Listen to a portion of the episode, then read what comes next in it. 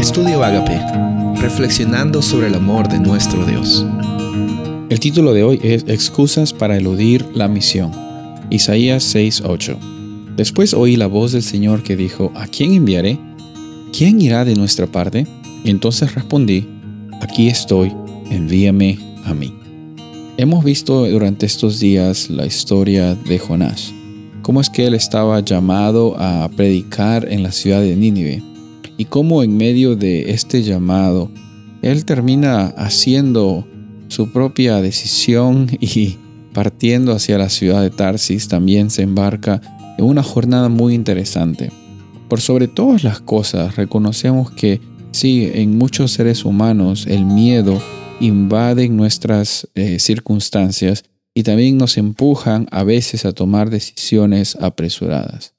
A lo largo de la Biblia vemos personas que han sido llamadas para cumplir una misión.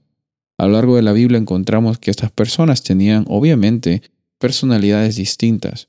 El versículo que leímos al principio nos habla acerca de la experiencia del profeta Isaías, cómo es que él estaba respondiendo al llamado de la misión de Dios, y cómo es que a veces también eh, podemos identificarnos con Isaías, dispuestos a cumplir esta misión.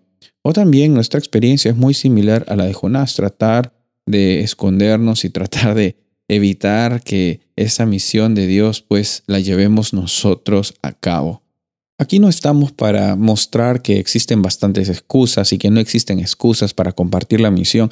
Está además decir que la misión de Dios está conectada con el carácter de Dios, está conectada con nuestra experiencia de salvación. Entonces no estamos aquí hablando las cosas que tú tienes que hacer para compartir esa misión, sino cómo es que a veces en tu experiencia como seres humanos eh, tú y yo nos permitimos a veces lastimosamente no escuchar el llamado en el cual hemos sido creados y nos entran las dudas, nos entran los miedos y a veces pensamos pues que, sí, que se trata de nosotros, como Jonás llegó a pensar que se trataba de él y de su reputación. Finalmente, Jonás se da cuenta que Dios le hace entender, el libro termina con una interrogante pero una interrogante que hace pensar a cada persona que es seguidora de Jesús, seguidora de un Padre Celestial lleno de amor. Vamos a encontrar entonces en estos días que vienen acerca de la naturaleza también de esta misión de Dios y cómo es que nuestra vida no es simplemente un, un, conjunto de cosas que tenemos que hacer o que dejar de hacer, no, hay que sacarnos eso de nuestra mente nuestro Padre Celestial tiene un plan muy especial para cada una de las personas de esta humanidad. Ese plan te incluye a ti. Y cuando tú eres transformado, cuando tú eres transformada por el Evangelio, ya no se trata de ti, sino Cristo viviendo en ti. Ahora ya no se trata de Jonás, sino Dios actuando por medio de Jonás. Ya no se trata de, de Isaías, sino Dios actuando por medio de Isaías en tu vida.